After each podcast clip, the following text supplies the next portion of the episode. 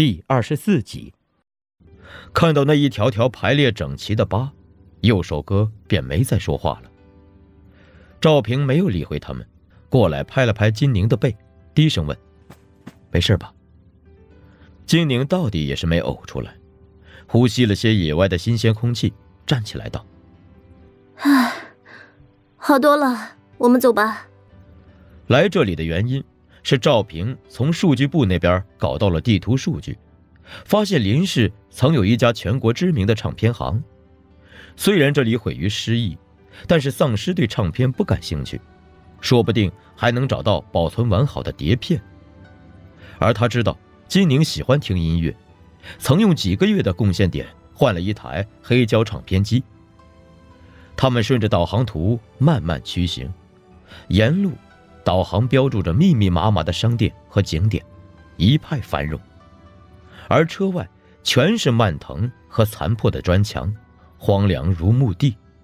偶尔有动物在草丛中掠过，一闪即没。除此之外，四周没有任何声音。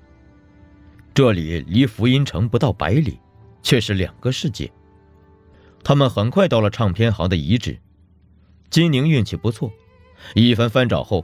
翻出了好几张包装完好的唱片碟，他欣喜地打开，看到罗尼斯、乔普林和迪克兰的，都是他喜欢的乐手。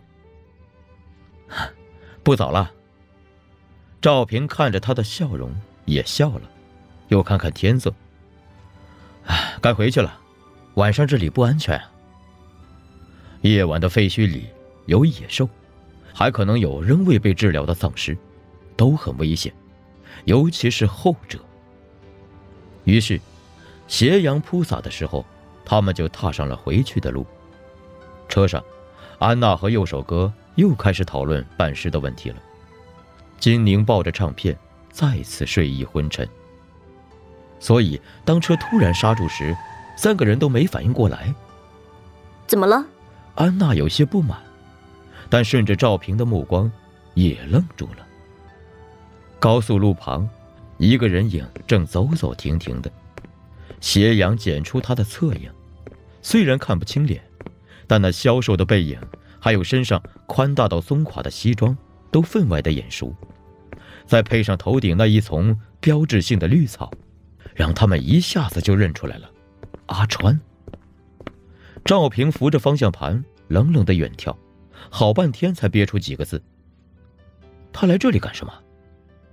安娜也盯着好一会儿，说：“好像是在拍照。”是的，阿川每次停下时都会举起手中的相机，以一个固定的姿势站立好几秒，有时会更久。金宁的目光向远处移动，看到旷野正逐渐被暮色侵染，而夕阳斜斜的垂着，染红了低压的云层，一行飞鸟扑腾着宽大的羽翼。在田野间掠过，真的很美。金宁想，自己一路上怎么就没发现呢？妈的，还是长焦啊！右手哥往窗外吐了口唾沫。这家伙还挺有钱。赵平突然冷笑了一声，下了车，从后备箱拿出了一根橄榄球棒，朝远处的阿川走去。金宁眼角一跳。看赵平杀气腾腾的样子，连忙也推开车门，来到赵平前面。啊，你要干什么？他抱紧怀中的唱片，声音发颤：“你别冲动。”你放心，我没有冲动。赵平握紧球棒，青筋都爆了出来。这附近没人，不会有事的。金宁听出了他话语里的残忍。他好歹也是我们的同事。他是个丧尸啊！赵平简短说完，回头朝右手哥使了个眼色。右手哥一言不发的下车，粗壮的右手抱住金宁，把他拖回车里。金宁拼命挣扎，唱片掉了也挣不开。你放开我！他是去杀人啊！他尖叫道。右手哥在他耳边道：“他要杀的不是人。”顿了顿，语气加重。你知道我左手是怎么断的吗？被丧尸咬了一口，我自己砍断的。今天要是赵平不动手，我也会去。金宁求助的看着安娜，但安娜转头看着窗外斜阳的风景，面无表情。车外，赵平慢慢走向阿川，他走得很轻，球棒掠过草丛，连沙沙声都没发出来。而阿川正在拍落日景象，太过专注了。他举着相机，镜头贪婪地吸收光线。天色到了最美的一刻，他按下了快门。咔嚓，也就是同时，赵平挥动球棒，狠狠砸在阿川的脑侧。隔得远，金宁听不到金属棍与腐朽脑袋的撞击声，但阿川被打得斜飞出一米多，随后倒地不起，连痉挛都没有，可以看出这一击的力大势沉。斜灰里有液体和固体飞溅而出。看样子是连头骨都打裂了，相机也从他手中掉落，沿着斜坡滚下。赵平可能也没想到半尸的头骨这么脆弱，愣了一秒，把球棒扔掉，跑回车里说：“走，回去。”说了之后，他才意识到坐在驾驶座上的是他自己，连忙打火挂挡，车子立刻窜出。背离斜阳，驶向福音城。金宁终于挣脱右手哥的控制，努力的向后看。他看不到那具尸体，只能看到一轮暗淡的夕阳正飞速沉入地平线。金宁没有报警。这一天的旅程，本来让他对赵平有了一丝好感，毛茸茸的暧昧在彼此间萌芽。只是赵平那残忍的一击。让这份暧昧过早夭折，但有这个基础，他已无法狠心去举报。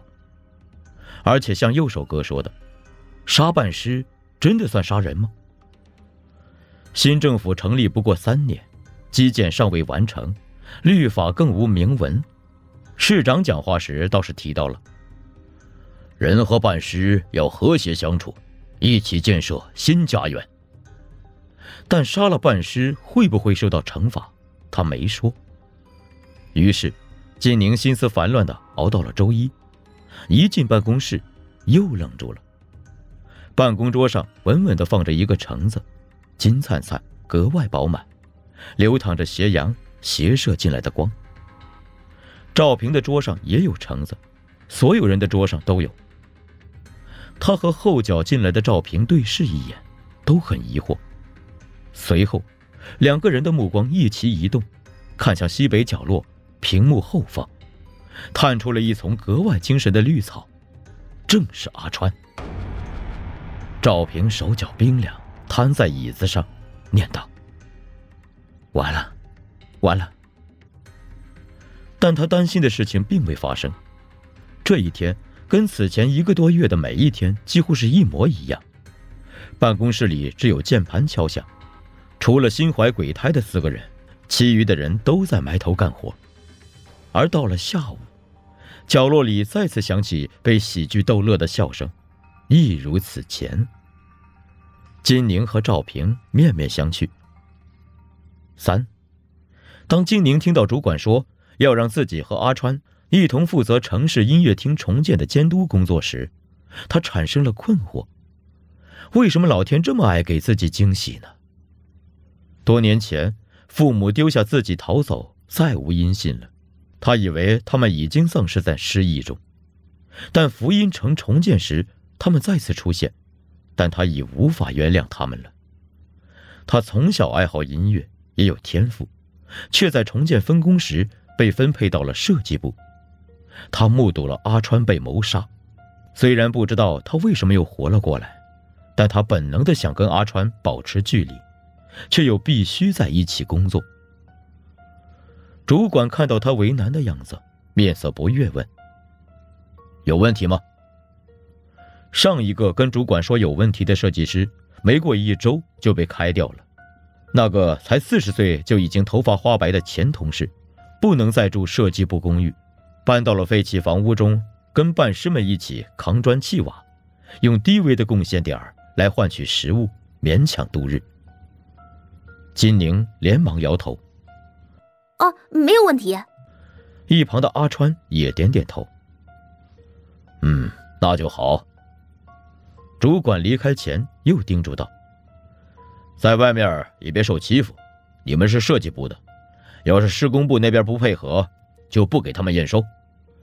不过施工部的那个胖子是有名的难缠，你们还是小心点啊。”